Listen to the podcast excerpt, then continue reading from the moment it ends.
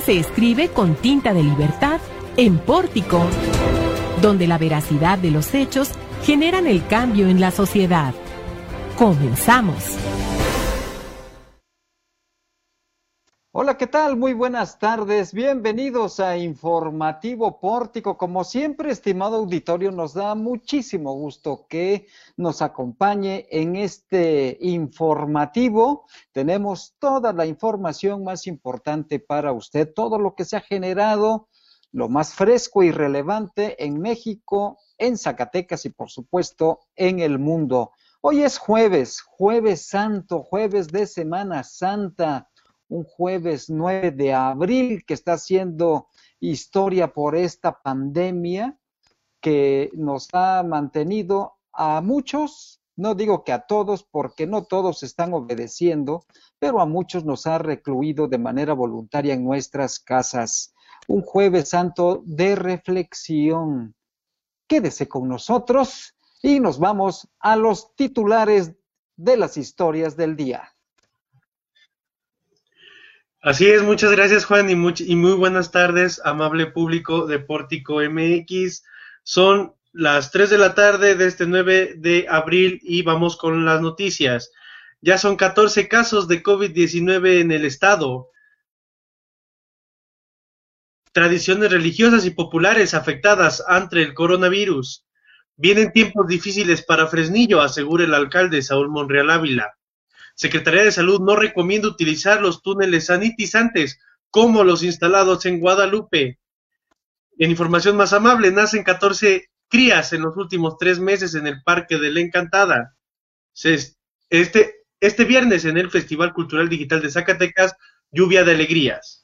En información nacional se estiman hasta 26.519 casos de COVID-19 en México. Envía AMLO a CCE lista de 15 empresarios que adeudan al SAT. México espera cargamento de equipo médico desde China.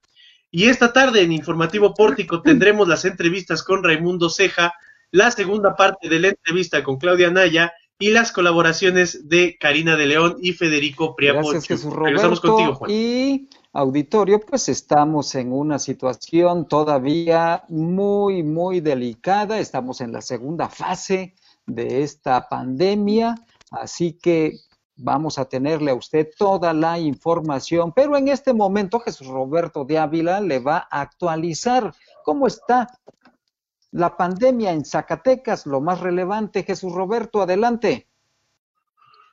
Muchísimas gracias, Juan. Pues efectivamente ya son 14 los casos positivos de COVID-19 en el estado de Zacatecas. El municipio de Guadalupe sigue siendo la demarcación con mayor número de casos positivos en la entidad, con seis casos confirmados, seguido de la capital con tres y después Jerez con dos casos.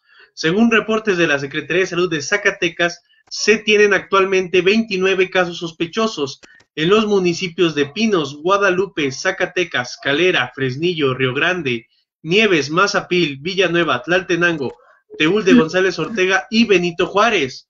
Van 220 casos negativos, dos decesos y dos recuperados. Y vamos a ver qué está pasando también en la capital del estado, en la línea telefónica. Le agradezco al presidente municipal de Zacatecas, Ulises Mejía Aro, que acepte esta comunicación con nuestro auditorio. Presidente, buenas tardes. buenas tardes, Juan, con gusto saludarte a ti a todo tu auditorio. Presidente, pues ha hecho una campaña muy interesante, muy fuerte también de prevención. ¿En qué consiste en la zona conurbada Guadalupe, Zacatecas?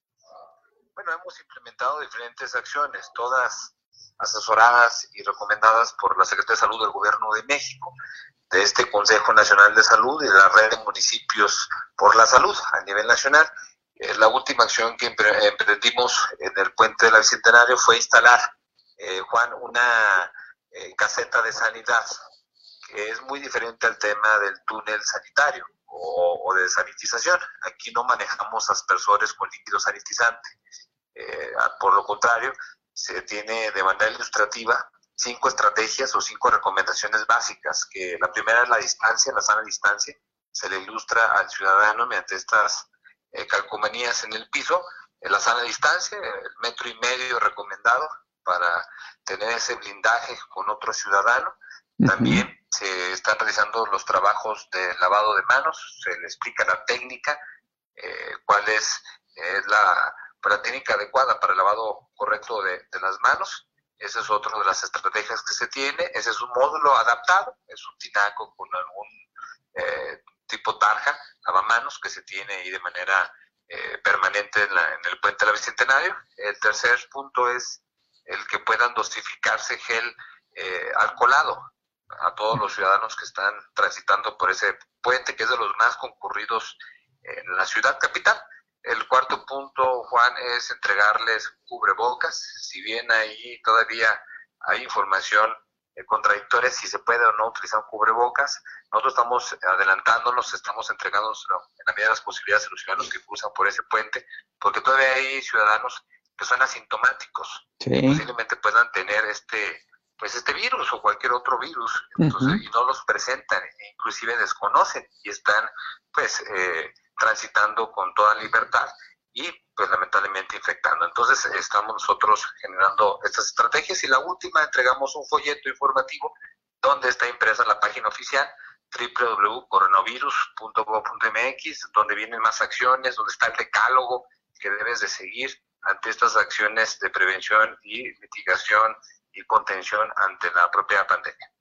Se están haciendo algunas acciones, por ejemplo, en las inmediaciones de los de las clínicas, de los hospitales y también qué se está haciendo en materia de seguridad en este momento, presidente. Así es, eh, parte de las estrategias es estar coordinados, no hacer acciones que involucren la duplicidad de esfuerzos coordinados con Gobierno de México, con Gobierno del Estado y por supuesto con otras instituciones. Nos hemos dividido el trabajo. A nosotros nos tocó la desinfección, la sanitización de espacios públicos. Por eso nos han visto lavando eh, con agua de reuso, con cloro, con jabón y aplicando este sanitizante en plazas, plazuelas, en paraderos de autobuses, de transporte público, en callejones, en portales, en explanadas. Ya vamos por la cuarta etapa Llevamos prácticamente dos semanas haciendo este trabajo. Esto lo dividimos para que el gobierno del Estado también atendiera en, sus posibilidades, las instituciones, sobre todo eh, públicas, que están a su cargo, pero también el tema de los hospitales y los autobuses por dentro. Es decir, ya el abordar el transporte público, los taxis, es ahí donde estamos coordinándonos. Otra de las estrategias con Gobierno de México es un programa que se llama Comercio Seguro.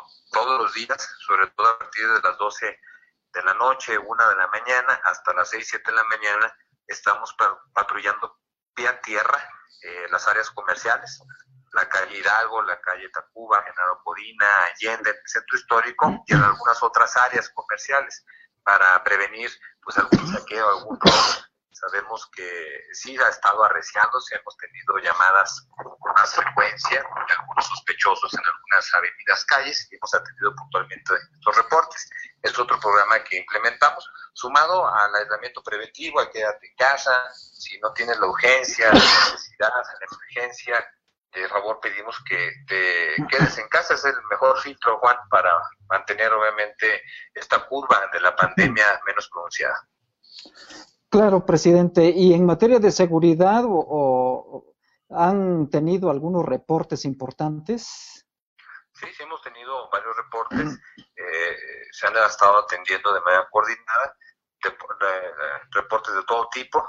Eh, inclusive se ha estado incrementando aquellos reportes que van sobre violencia intrafamiliar, violencia de género. Ya implementamos las patrullas Mujer Segura, Hemos recibido cinco reportes eh, gracias a, pues a la especialización que se les ha estado dando a este cuerpo, esta unidad de, unidad de género, eh, se ha estado fomentando la denuncia. Es parte fundamental para seguir el proceso. Se fomenta la denuncia por parte de las víctimas, obviamente se sigue todo el protocolo de actuación, no se revictimiza a la mujer y se analiza también las conductas, el origen, qué es lo que está causando que esta persona sea agresiva y obviamente violente a una mujer, a una niña. Entonces, parte de la unidad especializada de género, que ya lleva eh, algunos días operando, ya ha estado teniendo cinco casos en específico. Eh, el día de ayer tuvo de manera coordinada con la policía de proximidad también el atender un secuestro que lamentablemente se había dado con una niña y bueno, al final de cuentas salió, salió totalmente cooptada. Ah, qué bien, qué bien, afortunadamente, presidente. Finalmente, preguntarte si hay o no turismo, yo creo que no hay, pero ¿qué reporte tiene sobre la llegada de turistas a la capital zacatecana? No, es totalmente eh, nulo, no se tiene la presencia de turismo, quizá de algunos familiares capitalinos que han estado arribando al municipio, pero no en un tema turístico, es muy poco la afluencia de ciudadanos que se encuentran en las calles, en las avenidas, en las planadas. Sí vemos, eh, sobre todo de lunes a viernes, en el lapso de 9 a 1 de la tarde, un poco más de ciudadanos transitando por las avenidas más concurridas. Y eso se entiende, porque hay más de 70 millones de mexicanos en el país, Juan, que no pueden quedarse en casa. No le puedes pedir a quien está al frente de un volante, a un microbusero, a un taxista, quien tiene que llevar el alimento de manera cotidiana y que vive al día, no le puedes pedir que se quede en casa. Hay otros que sí podemos quedarnos en casa. Entonces es importante que los que tengan esas posibilidades lo hagan. Con eso nos ayudan bastante a nosotros que estamos pues en campo trabajando y noche de lunes a domingo para poder abonar estas acciones de mitigación y contención contra eh, pues esta emergencia sanitaria. Para los que continúan en las calles, en las avenidas, en los espacios públicos, eh, con alguna actividad esencial, sustantiva, para ellos son estas casetas de sanidad, para que tengan la oportunidad de lavarse las manos, eh, ahí en el puente, o también todos los sanitarios públicos del ayuntamiento, que son ocho espacios, ya están también habilitados con ese tipo de servicio y son gratuitos para que puedan acudir cualquier ciudadano, eh, ya sea al mercado González Ortega o al mercado del laberinto, a, a General Codina, todos están habilitados y obviamente el servicio es gratuito durante esta pandemia. Pues no hay que bajar la guardia, presidente, y te agradezco que hayas aceptado esta comunicación con Informativo Pórtico. Estamos a sus órdenes, cualquier cosa estaré pendiente de ese teléfono. Buenas tardes. Muy buenas tardes el presidente municipal de Zacatecas, Ulises Mejía Aro. Y vamos a otra información. ¿Qué dicen las tradiciones religiosas en este contexto de Semana Santa? Landy Valle, tienes la información. Hola, ¿qué tal? ¿Qué tal, Juan? Te saludo a ti y a todo el auditorio y pues efectivamente ante la pandemia que actualmente se vive en el mundo, diversas tradiciones religiosas y manifestaciones populares se han visto afectadas por el grado de contagio de este virus y en Zacatecas, como en todo México, la Semana Santa tiene ciertas actividades donde se aglomeran los fieles, por lo que han sido canceladas sus actividades. Una de ellas es la tradicional procesión del silencio, actividad que tiene registro en el estado desde 1550 y la cual era nombrada como el Santo Entierro de Nuestro Señor. Esta se ha ido modificando y desde los últimos 30 años se identifica con el nombre de la procesión del silencio. En ella se realiza un recorrido por las principales calles de la ciudad en esta participan imágenes de culto que existen en los distintos templos de nuestra capital, donde colaboran alrededor de 800 personas y dan su recorrido ante al menos 25 mil espectadores. Otra de las manifestaciones populares que se han visto afectadas ha sido la tradicional quema de Judas, la cual se realiza desde hace 25 años en la capital del estado y la que perdura actualmente por una empresa radiofónica. Esta se realiza en la Avenida Hidalgo y se lleva a cabo la quema de monigotes, principalmente de personajes públicos. Asimismo, la monumental cabalgata del municipio de Jerez pues se ve afectada ante esta pandemia ya que este próximo sábado de gloria ya se prevé un operativo de seguridad especial para evitar la aglomeración de muchas personas. Este, te comento, Juan, que pues ante este panorama, muchas, de, perdón, desde la diócesis de Zacatecas ya está implementando acciones para que las familias se queden en casa y vivan la Semana Santa, pues desde la comodidad del hogar. Esto para salvaguardar su salud y la de su familia. Asimismo, te comento que la quema de Judas se llevará a cabo a través de la radio. Y pues bueno, otro de los eventos importantes para el Estado es el Festival Cultural de Zacatecas. Eh, pues que tuvo que posponer sus actividades, pero también ha implementado acciones a través de plataformas como Vimeo, donde se estarán presentando obras de teatro exclusivamente mexicanas y que podrá disfrutar toda la ciudadanía a través de, esta plataforma que te comento. El día de hoy está la puesta en escena Madre Coraje y sus hijos y el día de mañana la obra de teatro Lluvia de Alegrías. Eh, invito a toda nuestra audiencia, audiencia a que visite nuestro portal de noticias así como nuestras redes, redes sociales, perdón, y, se entere de más información al respecto. Muy bien, pues ahí está la invitación de Landy Valle para que esté actualizado sobre las actividades culturales y populares de fe que se están llevando a cabo. Mientras tanto, vámonos a Fresnillo. ¿Qué está pasando por allá, Jesús Roberto? Buenas tardes. Pues así es, nuevamente buenas tardes. Pues a través de una conferencia de prensa virtual, el alcalde Saúl Monreal Ávila dio a conocer el panorama en Fresnillo, donde se declaró emergencia sanitaria luego de que se confirmara el primer caso positivo de COVID-19 en aquella demarcación.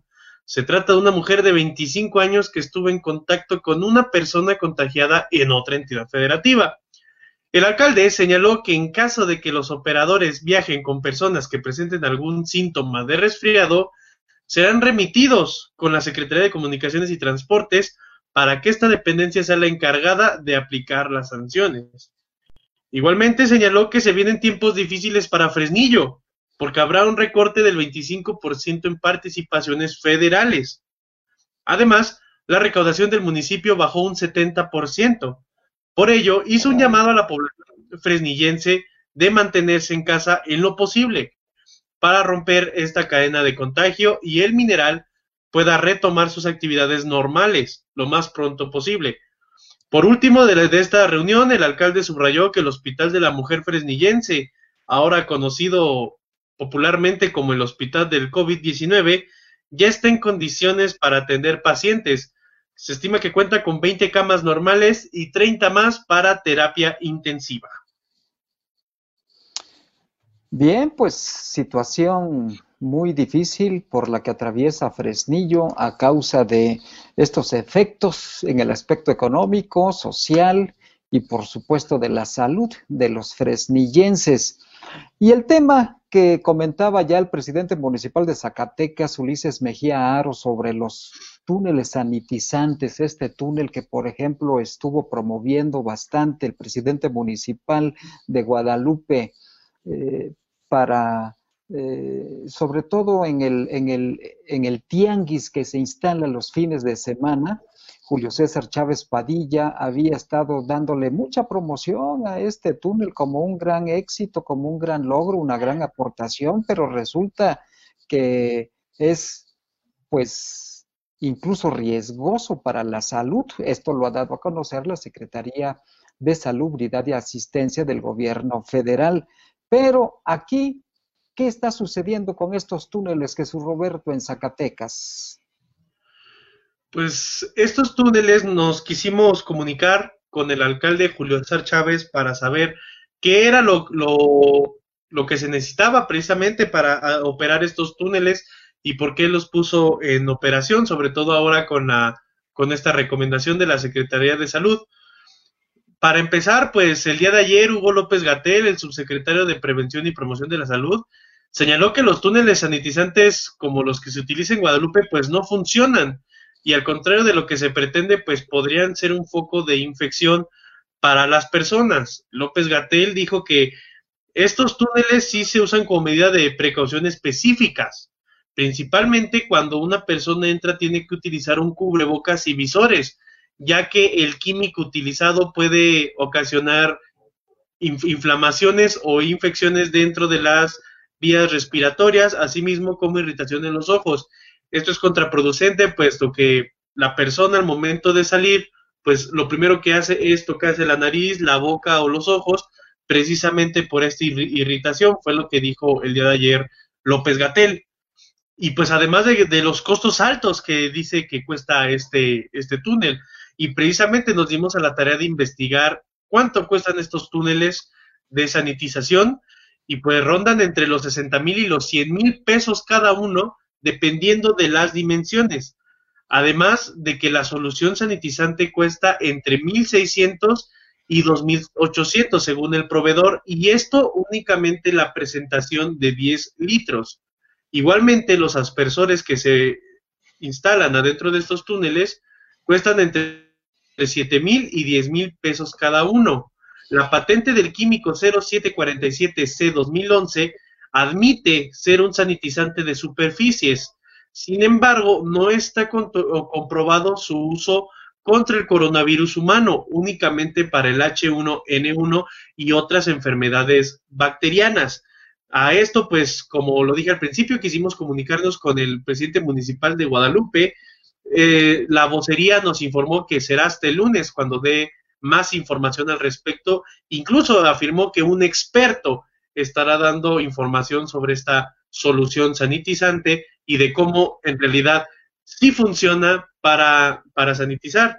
Asimismo, pues no, no nos dieron más información si durante el fin de semana se seguirá utilizando este túnel, sobre todo en los tianguis. Gracias, Jesús Roberto. Mala decisión del presidente municipal de Guadalupe, Julio César Chávez Padilla, porque hay que dar la información. ¿Para qué esperarse hasta el lunes? ¿Para qué? ¿Qué caso tiene?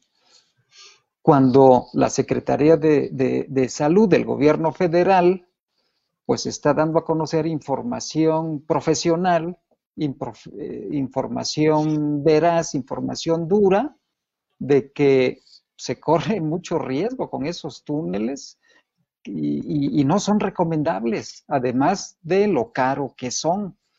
Y muy, muy buena información, Jesús Roberto, muy, muy completa, pero bueno, pues vamos a esperar hasta el lunes que el señor presente a su especialista, que le va a contestar seguramente al doctor López Gatel y va a decir que no, que los de Guadalupe están muy bien, etcétera, etcétera. Y pues ya esperaremos a esa información que dé el alcalde de Guadalupe, de Morena, por cierto. Pero hay otros ciudadanos que están haciendo una gran labor, labor de solidaridad social, labor altruista. Y es precisamente Raimundo Ceja quien ha formado un grupo, ha integrado un grupo que se llama Fuerza Zacatecas. Y a través de sus redes sociales de Raimundo Ceja, quien le reconocemos y felicitamos esta iniciativa, muy, muy buena, muy loable y muy necesaria también. Ha estado trabajando fuerte para poder ayudar en las medidas y actividades de prevención del coronavirus en Zacatecas. Lo entrevistamos vía telefónica a, Raimundo Ceja y esto fue lo que nos comentó sobre esta actividad de Fuerza Zacatecas. es un movimiento que ha venido creciendo, un movimiento que se origina eh, en la sociedad civil y empresarial, Juanito, y hemos estado tomando esfuerzos para poder tener hoy resultados muy concretos después de un mes de arduo trabajo, de trabajo a distancia y de trabajo entre una red de colaboradores que hemos integrado a través de las mismas redes. ¿A qué hemos llegado en este punto, Juan? A lograr el apoyo empresarial y el apoyo industrial para la producción que se está llevando a cabo en estos momentos y se ha estado entregando de 10.000 caretas protectoras que van dirigidas principalmente al sector salud. El día de hoy abrimos un nuevo flanco que fue el sector de seguridad pública también y estaremos haciendo lo propio con algunos municipios donde ya tenemos reportados casos positivos. ¿Qué estamos haciendo, Juan? Una labor de contención, una labor soportada con inteligencia que tenemos, con información que nos permite priorizar y hacer una distribución que nos permita aligerar los contagios a nivel estatal la producción que estamos haciendo ahorita en el caso particular de las caretas, creemos y sabemos de alguna manera que nos va a ayudar a hacer una contención importante, siempre y cuando pues la gente tome las medidas pertinentes y nosotros poder estar distribuyendo el producto de la forma estratégica como lo estamos haciendo. Recientemente recibieron una donación. ¿De qué empresa y de qué empresas han recibido donaciones, Raimundo Ceja? Bueno, Juan, mira, en primer lugar, eh, reconocer las aportaciones de la sociedad civil que lo están haciendo a través de nuestra cuenta de Moneypool. La iniciativa de Careta fue eh, soportada eh, de una manera increíble. Estamos muy agradecidos con Johnson Electric que tuvo a bien el fabricar el molde, Juan. En cuatro días hicieron un trabajo de ingeniería que en el promedio de industria se tarda tres meses. Y ahorita nos están apoyando con todo el tema de inyección del componente de diadema que llevan las caretas. Y por otro lado, juntamos un pool como Seguridad Industrial Omega, como Gas Islo, como Imagen Total, eh, Grupo Rosario Zacatecas 2000, Grupo B15, Cibernovus, la diputada Delmira Hernández y la diputada Susana Rodríguez. Entre todos ellos nos ayudaron a comprar el material que gracias a Dios tenemos en Zacatecas para, para asegurar la producción de las 10.000 caretas y preocupantemente te digo que a nivel nacional el material está agotado. Así es que consideramos una bendición el que nosotros nos anticipamos y pudimos hacer esa compra con el apoyo de todas estas personas y empresas que te menciono. ¿Qué les hace falta? Nos hace falta, Juan, eh, pues yo te diría que nada. Eh, gracias a Dios el apoyo que estamos recibiendo cada vez es más eh, y hay mucho más interés de la ciudadanía. Yo te diría que en la medida de nuestras capacidades ahorita estamos bien. Viene otra fase que es la del ventilador, en la cual estamos ya prácticamente para empezar a hacer pruebas este fin de semana eh, ya tenemos componentes electrónicos listos, ya tenemos el desarrollo físico ahorita en proceso, ya tenemos el equipo médico que nos permitirá empezar a hacer las pruebas del ventilador. Y en caso de resultar funcional, así como lo estamos esperando, probado, entonces empezaremos un escalamiento otra vez de, así como lo hicimos con las caretas, que empezaron de forma artesanal ahorita ya son industrial, eh, pues en el tema de los ventiladores estamos buscando hacer el mismo escalamiento una vez que probemos que funciona para poder soportar eh, las labores ahora sí que de urgencia ante un escenario de desbordamiento del sistema sanitario que bueno, esperamos que, que las medidas que estamos tomando ahorita todos como sociedad y las medidas de organizaciones como la nuestra que estamos buscando la contención, estamos buscando que no se desborde el sistema sanitario. Quienes quieran participar, Raimundo, ¿a dónde se pueden dirigir? Mira, lo más sencillo es nuestro perfil de Facebook, se llama Fuerza Zacatecas, eh, ahí nos pueden seguir. Ahí estamos informando detallada y puntualmente cada actividad que se está realizando, porque nos interesa mucho que la gente, Juan, pueda ver dónde están los recursos que están donando. El mecanismo que tenemos de, captación de donativos es un mecanismo absolutamente transparente, donde la gente también tiene acceso a ver quién puso qué y el dinero que se tiene que gastar en algunas cosas, pues ahí está todo exhibido y está de forma absolutamente transparente. Pues es Raimundo Ceja con esta loable y generosa iniciativa social de ayuda en este escenario de pandemia que estamos viviendo en Zacatecas, en México y en el mundo. Ejemplos como estos hacen falta, iniciativas como estas nos hacen mucha falta y ojalá y más ciudadanos se sumen a este tipo de actividades altruistas. Mientras tanto, pues vámonos a la Ciudad de México. ¿Qué está sucediendo por allá en materia informativa? Araceli Martínez, buenas tardes.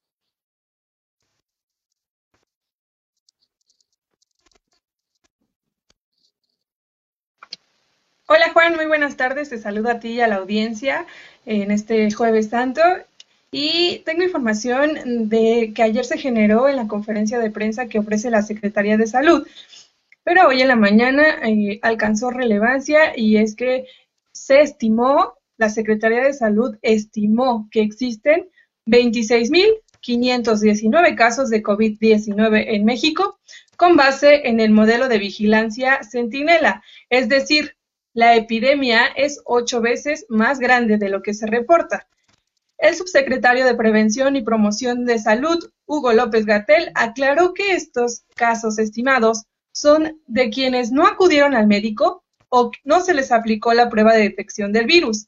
Aseguró que dichas fichas, que dichas cifras, perdón, eh, no superan las registradas en otros países, debido a que solo se contabilizan los que están en observación. Hasta el informe del miércoles por la tarde, en el país hay 3.181 casos positivos confirmados y 174 defunciones, por lo que señaló que cada uno de los 3.181 casos representan a otras 12 personas que no acudieron a consulta o cuyo médico no identificó los síntomas para aplicar una prueba. Entonces, eh, López Gatel explicó que este modelo Centinela, establecido en México desde 2006, fue desarrollado por Estados Unidos y la Organización Panamericana de la Salud y la Organización Mundial de la Salud en 2005, la cual busca entender cómo actúa la pandemia más allá de los casos confirmados. Para dar la explicación sobre este tema, López Gatel parafraseó, eso nos permite asumir la realidad como es y no como equivocadamente se piensa que es, en el sentido de que solo lo que se ve existe. Eso fue lo que dijo Gael en la conferencia. Suena un poco filosófico, ¿no? Entonces, en redes sociales se armó la polémica porque era de esperarse que algunos personajes de opinión políticos se alarmaran por las cifras, porque pues no se están contabilizando, ¿no? Pero en, repetidas ocasiones, López Gatel ha afirmado que existen casos que no se tienen en observación. Entonces, hubo otras personalidades como Gael García, que agradeció al subsecretario, y también el escritor Emiliano Monge, que reconoció su clase magistral sobre esta situación del el método Centinela. Y ya otros despistados tuvieron imágenes un poco de humor con, la imagen, como la imagen del libro de Baldor, que ojalá quienes nos están sintonizando en este momento a través de Facebook la puedan ver en la pantalla. Y los que nos están viendo, los que nos están escuchando en Spotify, pues que vayan corriendo a nuestra red social de Pórtico MX para que puedan ver estas, estos memes que se generaron a partir de la frase filosófica de López Gatell. También por ahí hay, una propuesta para hacer la próxima portada del libro de Ciencias Sociales con la imagen de López Gatel. Y es que no era de esperarse, pues es el funcionario que ha, alcanzado mayor popularidad. Y no sé muy bien, lo voy a investigar, pero dicen que hasta más popularidad que el mero presidente López Obrador. Y bueno, ya en otra información, Hoy también en la conferencia, hoy en la conferencia de, la mañanera del presidente Andrés Manuel López Obrador, informó que se envió a Carlos Salazar Lomelí, presidente del Consejo Coordinador Empresarial, la carta con un total de 15 grandes empresas que adeudan impuestos, multas y recargos por 50 mil millones de pesos al SAT.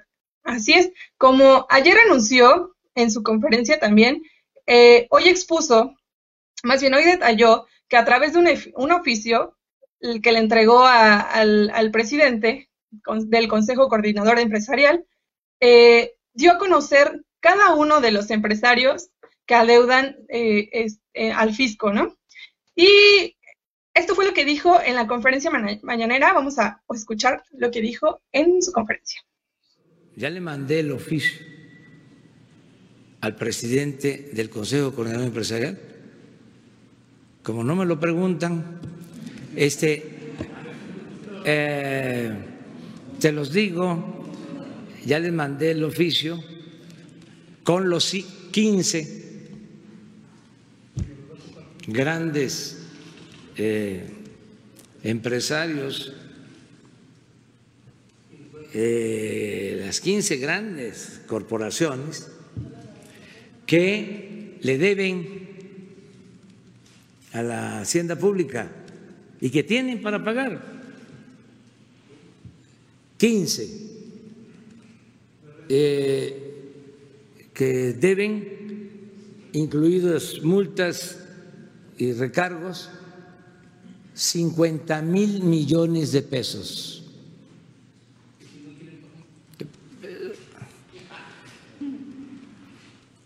Y ayer dije que no solo por cuestiones legales, sino por cuestiones de dignidad.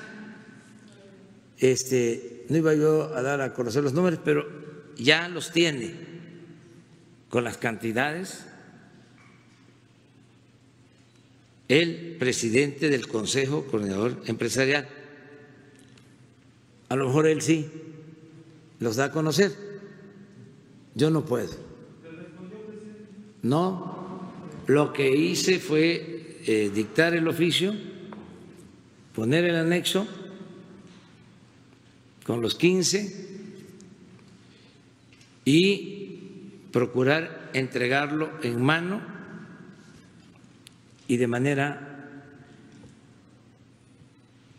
segura. Ya le mandé el oficio.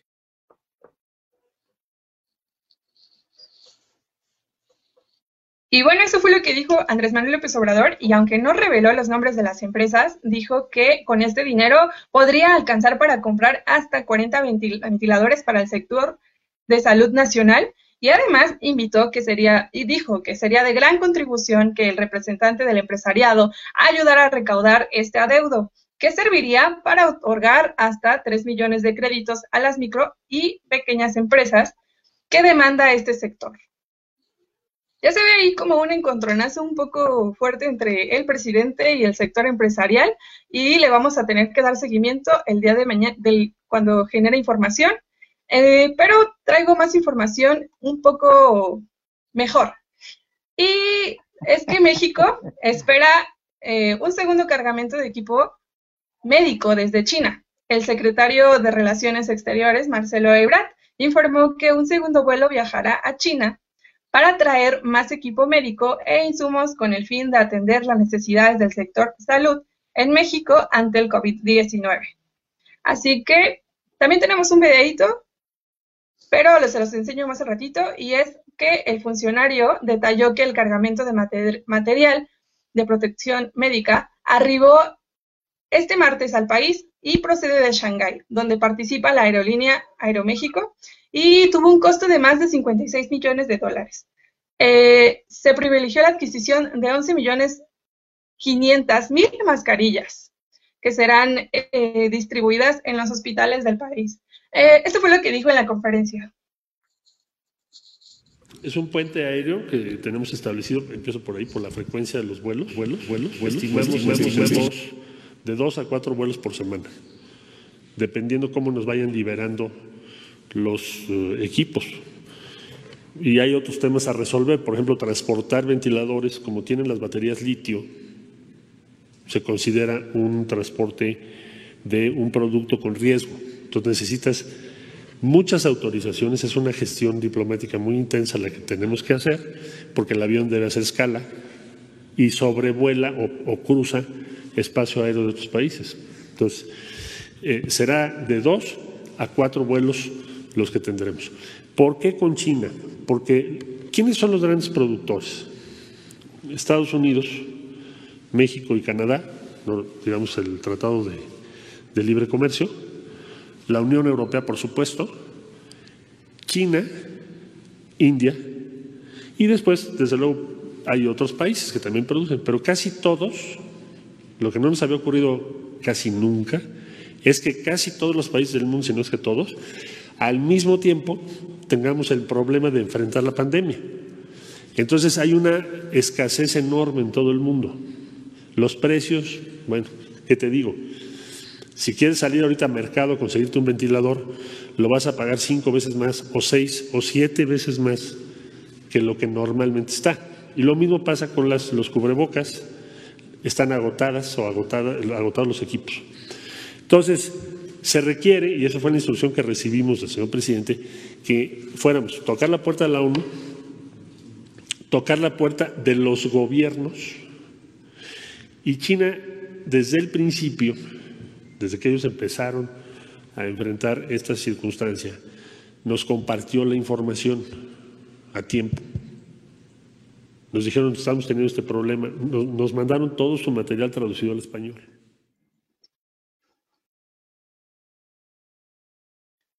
Bueno, y Marcelo Ebrard también agradeció a los gobiernos de países como China y Dinamarca, donde se ha podido adquirir este equipo médico para hacer frente a la pandemia del coronavirus. Hasta aquí la información nacional y regreso contigo más al rato con la información internacional. Bien, Araceli, muchas gracias. Y tal parece que cuando está en, ante los medios de comunicación, el secretario de Relaciones Exteriores borra totalmente Marcelo Ebrard Casaubon a la secretaria de Gobernación. Está borrada completamente la señora del ámbito mediático, político, informativo y quien ha subido a la palestra mediática es Marcelo Ebrard. Y esto es importante, por supuesto, para la política. Y por cierto, el presidente López Obrador también en esta mañanera que ya comentaba Araceli Martínez, arremetió contra la prensa nuevamente, ya la que está desinformando, que algunos medios están desinformando, no dijo qué medios y tampoco habló o especificó en qué consiste esa desinformación, pero arremetió fuerte contra los medios de comunicación el presidente López Obrador. Y ayer entrevistábamos a Claudia Anaya, la senadora priista Claudia Anaya Mota, sobre los efectos del coronavirus en lo financiero, en lo económico a nivel nacional, pero también le preguntamos sobre las repercusiones en el ámbito local, en el ámbito estatal. Y esto fue lo que nos comentó la senadora Claudia Anaya. Escúchelo usted. En aportaciones. Ahora, aquí nos vemos en una encrucijada muy grave porque acuérdate que por disposición gubernamental no se puede adquirir deuda para pagar nómina. Así es. No se puede. Entonces, sí, efectivamente van a caer eh, participaciones y aportaciones y tampoco puedes pedir la deuda para la pago de nómina, que es lo que, o sea, si el gobernador va a tener que tomar una decisión estratégica, lo poco que haya de recaudación o lo poco que llegue va a tener que ser para el pago de nómina. Si el gobernador quiere seguir con programas, entonces sí puede puede pedir una deuda. Pero sería como para darle un poco de operatividad al gobierno, no como digamos, pues pagar el posible de plano. Pero es, muy complejo, porque quien tiene la, la gran lana, no, estoy diciendo que va a haber menos lana, porque va a haber menos recaudación, pues eh, la gran concentración de recursos son por el pago de, de IEPS, de ISA y de ISR. Es por eso. Entonces, ¿eso dónde llega? A la federación. Si la federación no asume la responsabilidad de decir, le voy a mandar liquidez a los gobiernos de los estados y, se me voy a quedar todo para entregar becas a los jóvenes estudiantes, olvídate, se va a, a balcanizar el Estado. Es la balcanización del Estado, como estamos viendo que está sucediendo. A ver, para entregar becas voy a distinguir los fideicomisos públicos, fideicomisos como el FONCA, que tiene entre ellos varios fideicomisos entre los que tienen convenios para los de texto, los que tiene algo de recurso para el Museo de Guadalupe, eh, fideicomisos como el de la salud, o sea, voy no solamente me voy a acabar el resto de los fondos de estabilización, sino que también voy a extinguir fideicomisos que tienen una función específica para la operatividad de ciertos ramos cultura, salud, deporte, etc. Y todo eso ni siquiera dice que es para irse al tema de la salud para atender la pandemia. Dice, todo eso lo voy a usar pues, para las becas. Oye, no, no, entonces ya a lo mejor apagamos el Estado, destruimos Secretaría de Deporte, de Educación, de Cultura, y nos dedicamos a repartir becas. Hasta donde dé, porque pues, si no hay generación de empleo, en un momento determinado tampoco va a haber nada de ingreso. Así es. O sea, creo que no se está viendo el panorama integral, no se está viendo el círculo completo de, de dónde llega el dinero, de dónde se capta el dinero. Hoy, lamentable o terrible, viendo al presidente de la República amenazando empresarios, amenazando partidos políticos. Eh, no, no, no, o sea, la verdad yo me siento sumamente decepcionada porque una visión integral, una visión de hombre de Estado, implicaría escuchar todas las voces, implicaría hacer un gran acuerdo, un gran pacto, y lo que hace el presidente es todos los días estar denostando y buscando gente, y no solo eso, se toman decisiones también de modo arbitrario. Sabrás tú que el Senado de la República eh, ya está planteando que el recurso se entregue a una bolsa federal. Yo no estoy de acuerdo con eso, o sea, yo estoy de acuerdo en entregar un sueldo, en aguinaldo, lo que quieran. Es más, de hecho, Giovanna Mayores y yo lo habíamos anunciado ya desde la semana pasada desde la semana pasada, pero el recurso para Zacatecas, ¿por qué no tenemos que meter en una bolsa federal? Si tú te pones a hablar con la gente de salud, te dicen que no ha llegado para su protección. Ya tenemos a cuatro hospitales del IMSS, en donde ya hay eh, grupos de, más de 10 médicos contagiados porque no tienen la protección necesaria. No, no, o sea, yo no, no, no comparto la visión centralista. si yo me metí en este tema de la política y decir, ya, a irme a México de legisladora fue para traer algo a Zacatecas, no para dejar toda la federación y que nos dejen acá descuidados. Pues es parte de lo que dice en esta entrevista con Informativo Pórtico la senadora Claudia Anaya Mota. Vamos a cambiar de tema auditorio porque también los animalitos, no solamente las mascotas, sino los que están en el zoológico requieren de atención ¿En qué situación se encuentran? Landy Valle, adelante con esta información.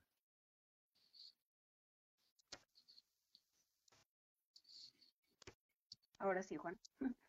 Bueno, sí, Juan, en noticias más agradables te comento que al menos 14 crías de diferentes especies nacieron en los últimos meses en el Parque y Zoológico La Encantada, donde algunos de se quedarán en este espacio y otras de ellas serán intercambiadas con el propósito de incrementar la población del aviario. Te comento que desde los últimos días de diciembre hasta los últimos de marzo hubo nacimientos de una hembra de búfalo, una hembra de llama, tres tigres hembras y cinco machos, así como cuatro, cuatro borregos muflón. Las hembras de búfalo y llama, así como los cuatro borregos muflón, se, se quedarán para repoblar el zoológico, en tanto que las hembras y los machos de tigre serán intercambiados con otros zoológicos por dos guacamayas azules y dos cacatúas blancas, así como por una incubadora para avestruces y una criadora para aves de piso pues que podremos disfrutar ahora que termine este aislamiento voluntario que tenemos el día de hoy, Juan. Esperemos que sí lo podamos disfrutar, Landy, lo más pronto posible a este zoológico zacatecano que atraviesa a veces por situaciones también complicadas. Mientras tanto, vámonos a lo internacional con Araceli Martínez, por supuesto.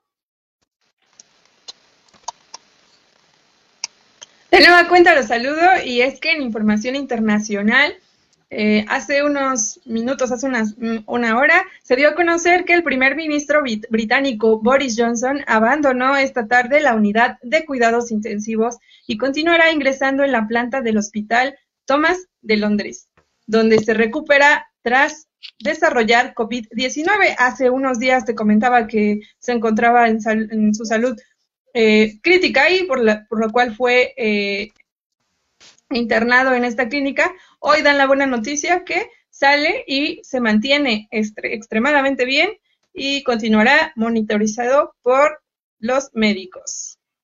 En otra noticia, allá en Estados Unidos alcanzó la cifra de 14.696 fallecidos porque esta tarde reportaron 1.942 nuevas muertes por coronavirus. coronavirus. Y Estados Unidos registró eh, 32.449 nuevos casos de coronavirus. Es el último reporte en el que los Centros para el Control y la Prevención de Enfermedades allá en Estados Unidos reportan hasta este jueves, por lo que la cifra de fallecidos eh, está rompiendo el récord.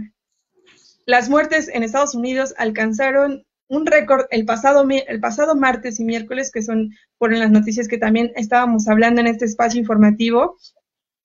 Y solamente Italia ha registrado más muertes eh, a comparación de Estados Unidos con 18.279.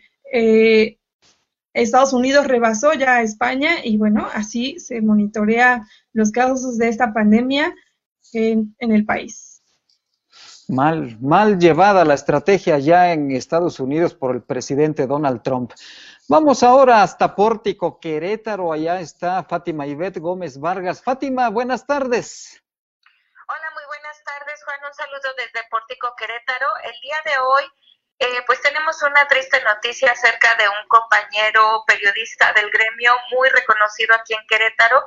Muere de un infarto el comunicador Edgar Pliego. El día de hoy por la mañana fue reportado por su familia eh, su deceso. Él, él, sufrió un infarto y eh, pues elementos de protección civil del municipio de Corregidora fueron los primeros en acudir a su domicilio.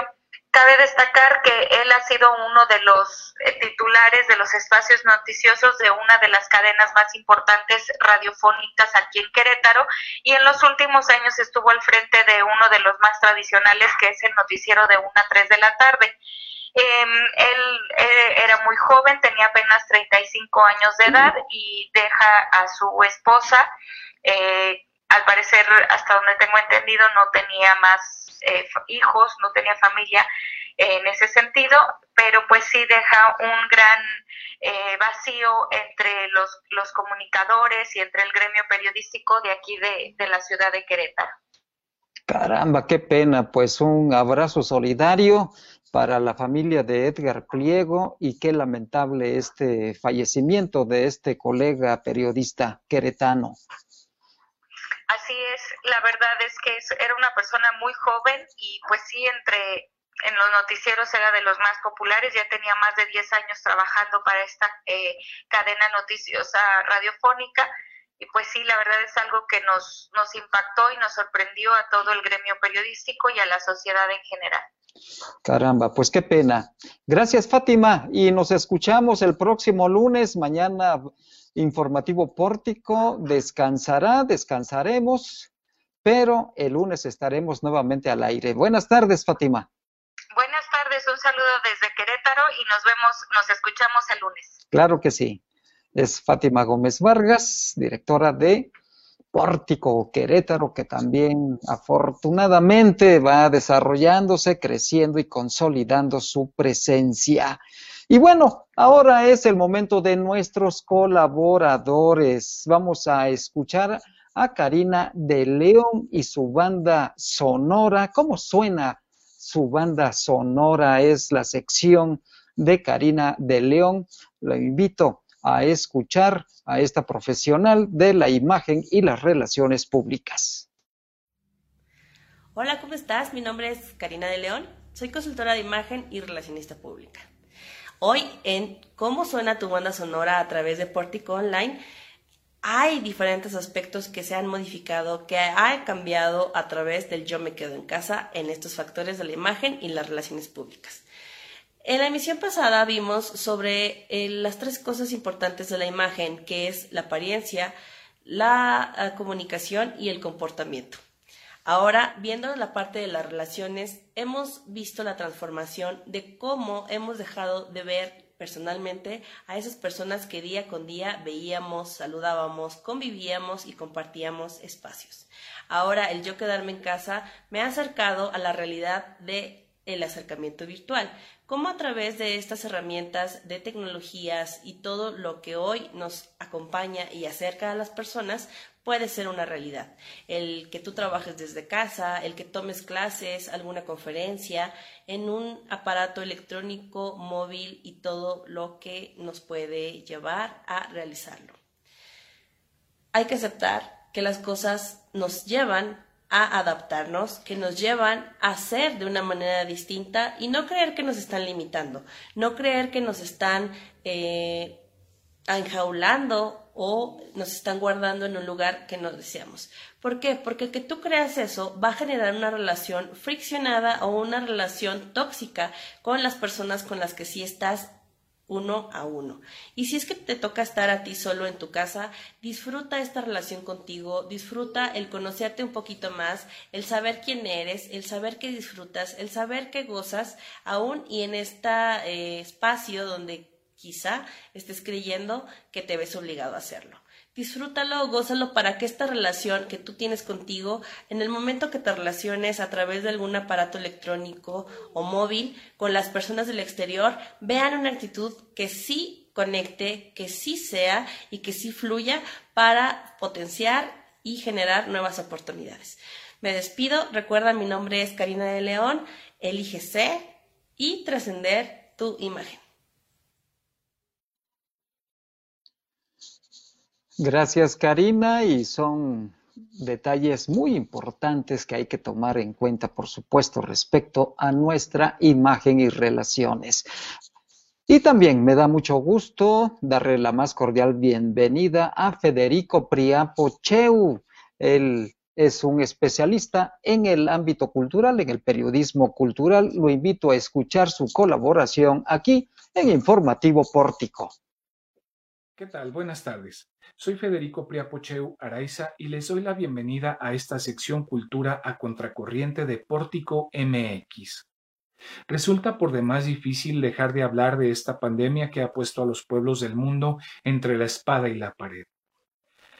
La circunstancia provocada por el COVID-19 ha llevado a replantear muchas de las formas de hacer, concebir y gestionar las políticas sociales, y desde luego que la cultural no ha sido la excepción.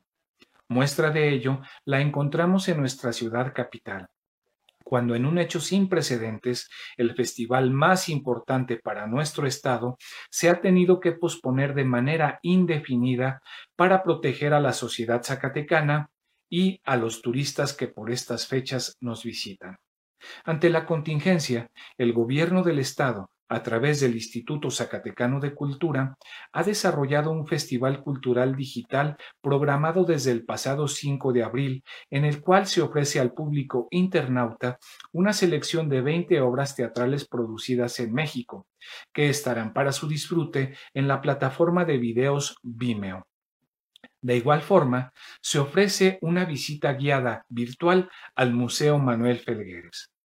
Desde mi punto de vista, aunque el proyecto es loable y claro, recomendable, creo que representa un doble reto, ya que, al de contar con una difusión efectiva, se le suma el de la generación de nuevos públicos. Y es que, lamentablemente, al desdén sufrido por el sector artístico-cultural desde todos los niveles de gobierno, se le añade el de la notoria ausencia del hábito por su consumo. ¿O usted qué opina? Gracias por su atención. ¿Qué tal? Y con esta colaboración llegamos al final de nuestro informativo pórtico informativo pórtico que está a su servicio.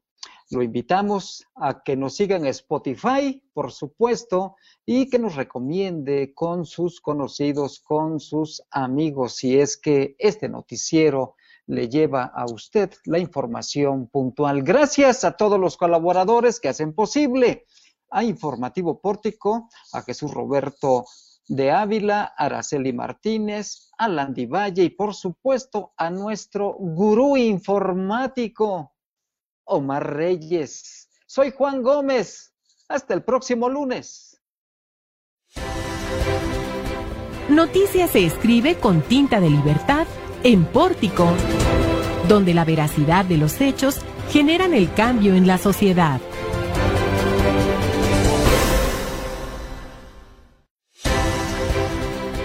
Noticias se escribe con tinta de libertad en Pórtico, donde la veracidad de los hechos generan el cambio en la sociedad.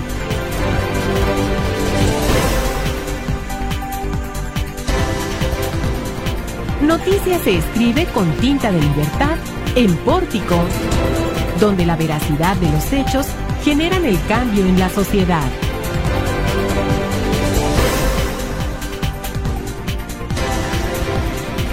Noticias se escribe con tinta de libertad en Pórtico, donde la veracidad de los hechos generan el cambio en la sociedad.